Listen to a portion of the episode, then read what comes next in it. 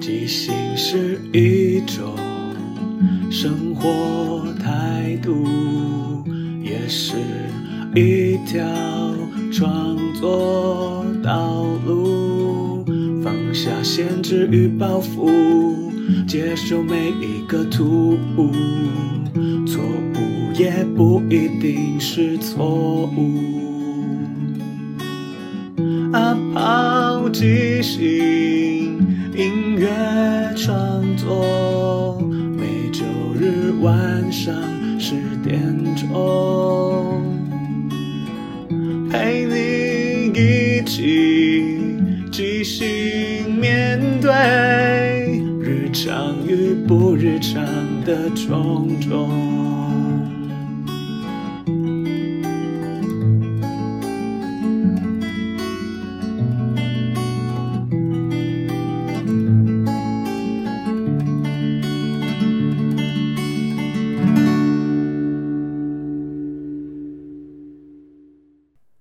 嗨，大家好，我是阿抛，欢迎收听阿抛的即兴音乐创作。每个礼拜天晚上十点，用二十分钟的即兴音乐畅聊，陪你一起即兴面对日常与不日常的种种。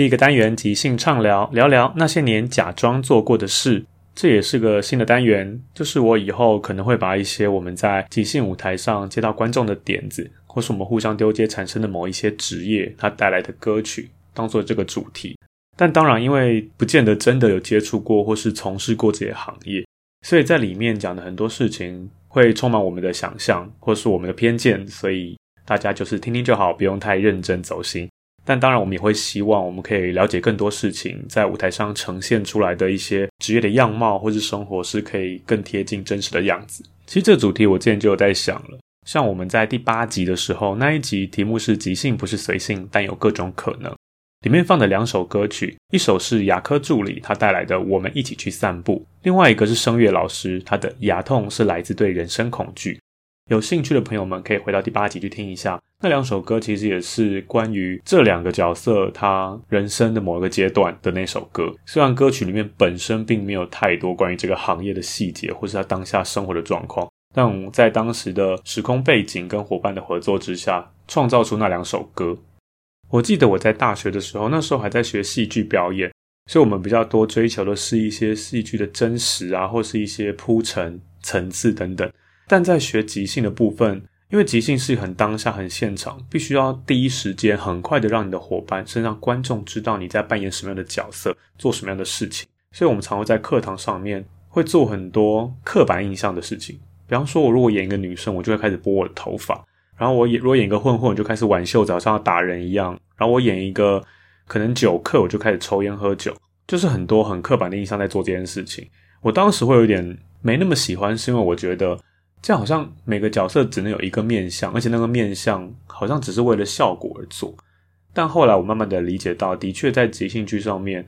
必须用最快的时间去让你的伙伴或观众了解是很重要的。你可以先让大家立刻知道你想要做的是什么样的角色、什么样的职业，之后慢慢再铺叠，加进去很多专属于这个角色特别的人生经验啊，或是历史，或是个性。所以现在到。这几年正式在玩即兴剧，就慢慢比较能够掌握，说可以更快速的建立一个什么角色、什么样的职业，可以让大家一眼就认出来。那也是需要多看多听，即使是刻板的印象，我们也可以让它变成你的口袋角色，立刻可以在舞台上展现出来。但事实上，世界上的职业也太多了，所以我们不太可能可以真正都去接触，所以就是尽量了。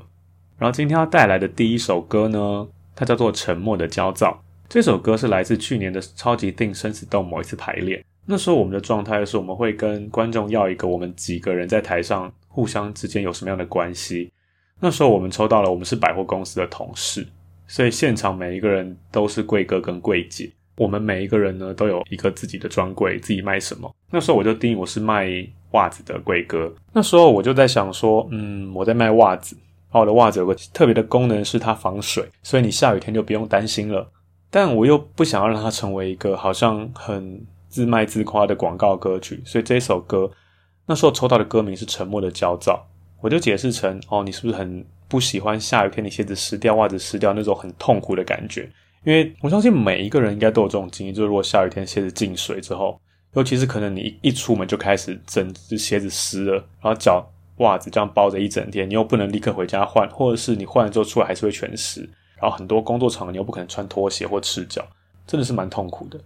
我有印象，之前我们曾经去一些演出场地是必须要脱鞋子的，然后当时有些观众他不知道，我们也没有特别提醒，就因为觉得他可能因为会有一些个人的因素，以至于他不愿意脱鞋，造成一些纠纷。所以我觉得那时候我就在想，所以要把要卖袜子的话，如果这个袜子是可以防水、防湿、防臭等等的，那一定是很棒的。所以我就在这首歌里面讲这件事情。那我们现在听一下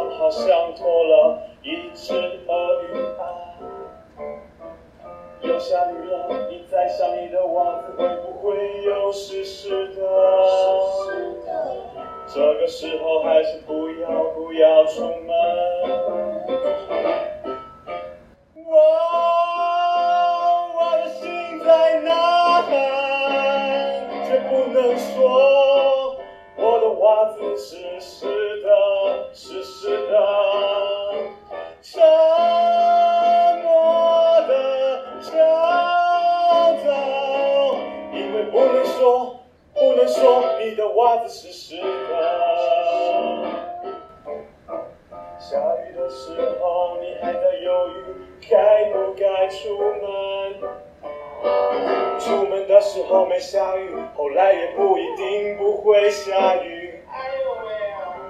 那边一个水洼，那边一滩淤泥，你走得很小心。要是你不小心，袜子湿了，你就痛苦的开始。啊。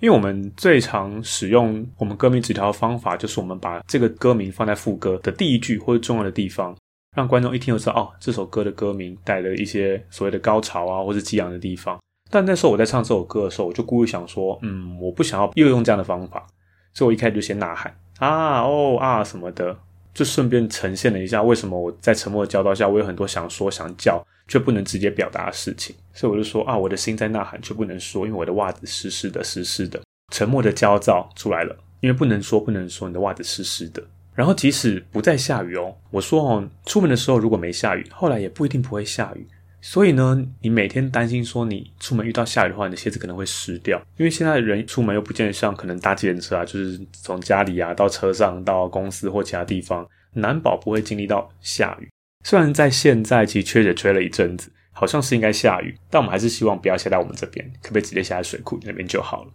我最近听到一个很有趣的说法是，好像中部的朋友在说，为什么现在苗栗跟台中已经在限水了？好像是用五休二吧？他们就说，为什么台北不用？为什么翡翠水库有那么多水，台北人都不用省水或限水？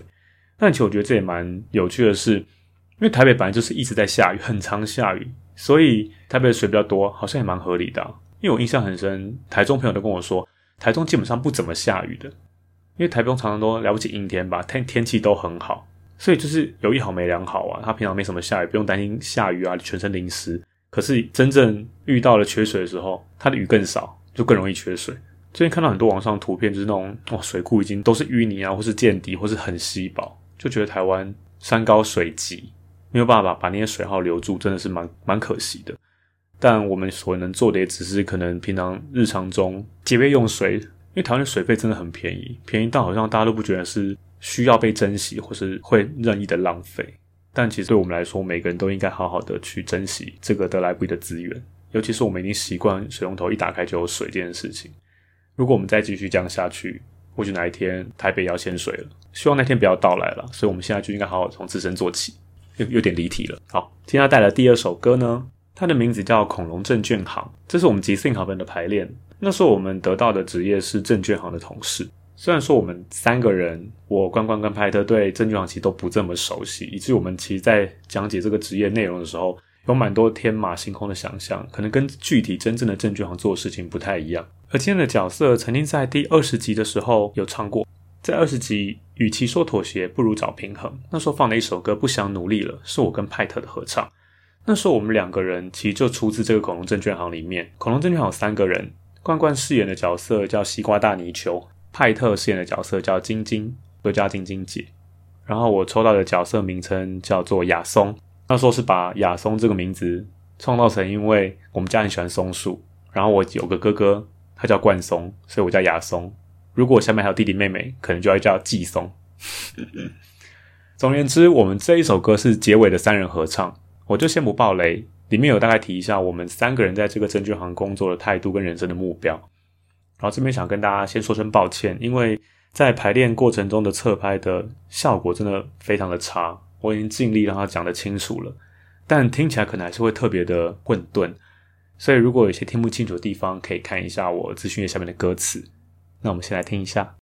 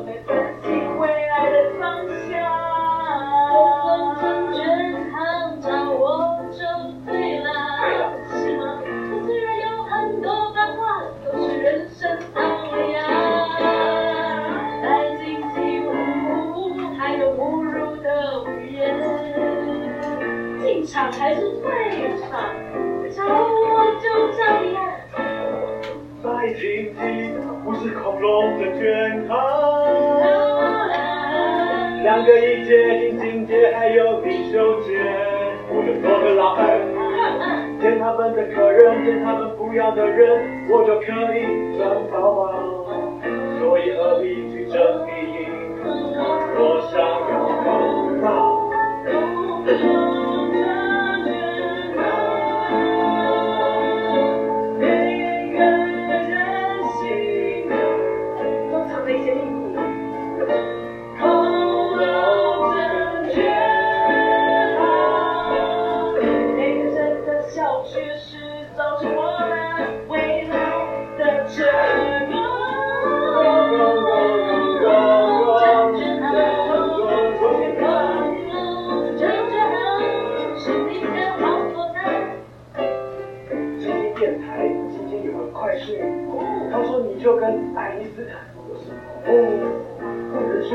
只有没够两百万而已，知道？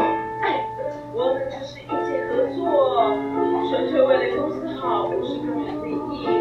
你在那里说三道四，到底是有什么用？今天电台再来快报，金金姐她身体变坏了以后，然后她的人人可能就变得一个样，她变得不想努力，她不想努力了。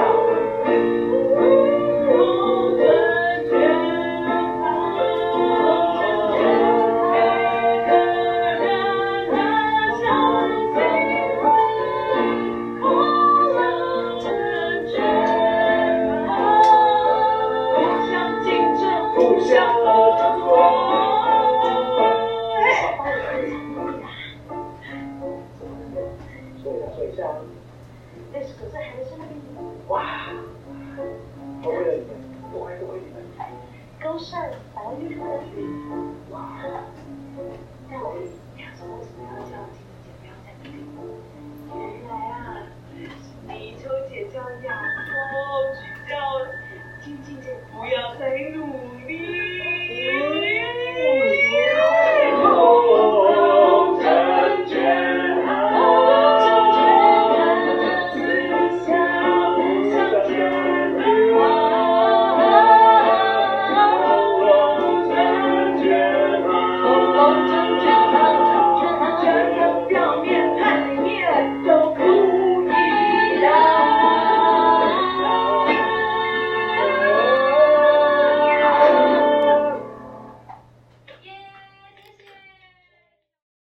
他是罐罐的西瓜大泥鳅，他说哦，每个人用的方法都不一样，像他就是找 YouTuber，然后每天就夜配啊，然后跟他们做一些收回扣的概念，然后用这种赚的钱去买他自己的股票，以此成为业绩第一名的营业员。然后第二段是晶晶姐，她说她的设定在这里面，她是一个八卦电台，她知道很多八卦，用这个方式跟人交配，所以她有很多的客户。在这个恐龙证券行里面，他们两个就是不断的在争，轮流当第一这样子。其中他也抽到一样东西，是白金级母乳，是他的杀手锏，所以他就在解释说这个白金级母乳啊，跟他的工作如何的牵连。详细的细节可以回去重听那一集，不想努力了，里面有大概讲一下。然后到了第三段就是我饰演的亚松，我就说，因为我们证券行里面有两个一姐，晶晶姐跟泥鳅姐，我就做个老二，我就专门捡他们的客人，他们不要的人，他就可以赚饱饱。我就是得过且过，不需要争第一，我赚的钱够用就好了。在这首歌里面，我们三个人的个性跟我们的价值观其实天差地远。今天我特别想聊的是派特饰演的晶晶姐，因为这两个礼拜最红的话题是关于少子化，有个世界的报告说台湾的少子化已经严重到仿佛到了世界第一。所以网络上就有很多文章在讲说，台湾的少子化是因为什么原因呢？是什么什么理由啊？为什么会这样子？该怎么办？当然，这个理由是蛮复杂的，并没有一个所谓的什么理由可以造成这个结果，一定是各种可能。比方说，现在的人啊比较有自我意识，他希望做更多的事情，不想这么早结婚生子被绑住啊。又或者是一个人过得好好的，为什么要结婚？就算两个人在一起很开心，为什么要生小孩？因为现在对于传宗接代这件事情，已经看得没有这么重。因为事实上，它也不是真的必须唯一要做的。那比较多的成分还是在于我们的传统思想。但我今天特别想讲这件事情，是说晶晶姐的这个角色，她就讲到职业妇女。我们在二十集的那一首《不想努力了》里面提到说，她每天工作的很辛苦，每天努力拉客人，回家还要照顾小孩。身为一个女人的蜡烛两头烧的概念。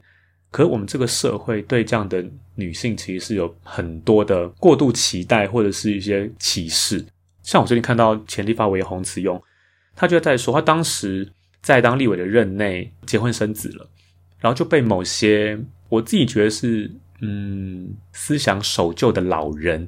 再说，他就忙着结婚生子啊，那根本没好好工作。可是我觉得这件事情很荒谬，是为什么一个男生如果结婚生子，哇，就事业有成，五子登科。如果一个女生结婚生，就觉得，哎呀，你就要去照顾小孩啦，你就工作能力一定会变差，你可能要常接小孩下班啊什么。就这个社会上对女性有给了太多的框架跟命题，让他们做很多事情。可是为什么男生却一点需要都没有？然后在这么不友善的社会价值观之下，这些女人好像就只能放弃一些他们自己想要做的事情，而成为一个别人眼中的好的家庭主妇啊、贤妻良母什么，放弃很多人生。我觉得每个人应该都要在自己。擅长的地方发光发热，而对于一些家庭必须承担的责任跟义务，我觉得真的是应该双方两个人都要一起共同承担或分担的，而没有一定要男主外女主内或是怎么样。我觉得两个人只要有沟通有共识，一起把这个家撑起来，然后每个人都可以做自己想做的事情，某种程度也可以妥协，成为一个即使你没有那么喜欢做，但是这就是为了这个家，所以我们你推步我推步，我们各自去承担起这些责任，这样才有可能好好的维系一个家庭。如果真的想要生小孩的话。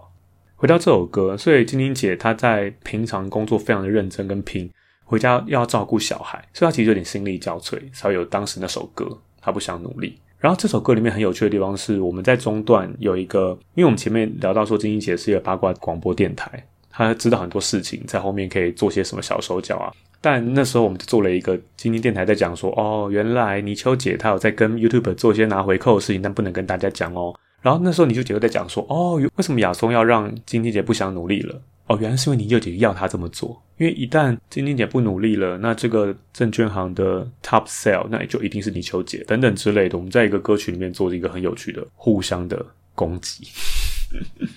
因为即兴好朋友这个演出形式，我们主要是希望创造一群好朋友来上节目，然后分享彼此的人生观等等的。但很难得有这么一个机会，是我们这个组合彼此是有点貌合神离。表面上是同事，但私底下其实各自有各自的打算，也在互相竞争跟计较，所以是对我来说是一个蛮有趣的尝试。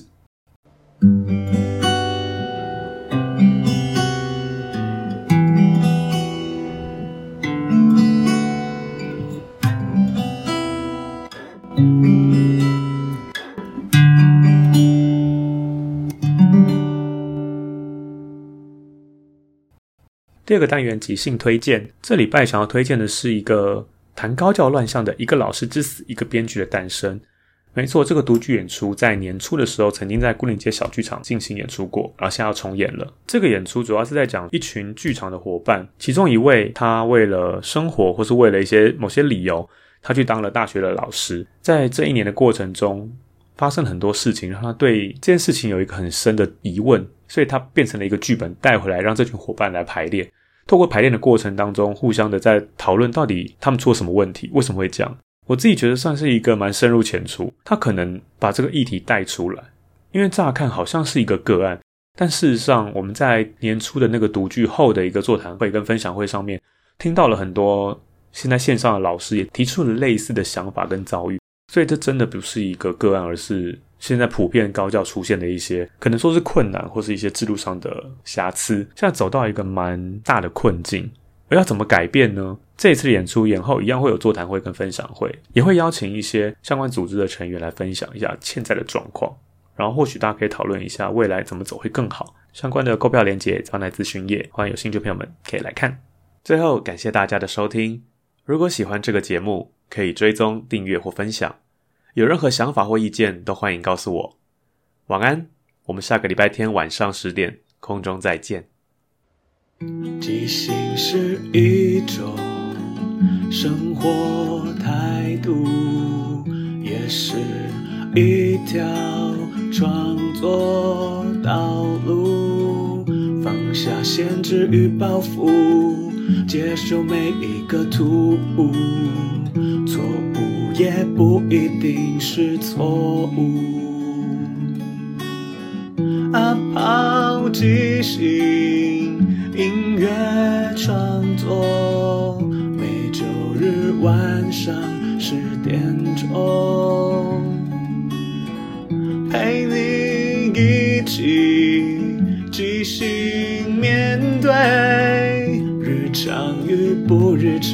的种种。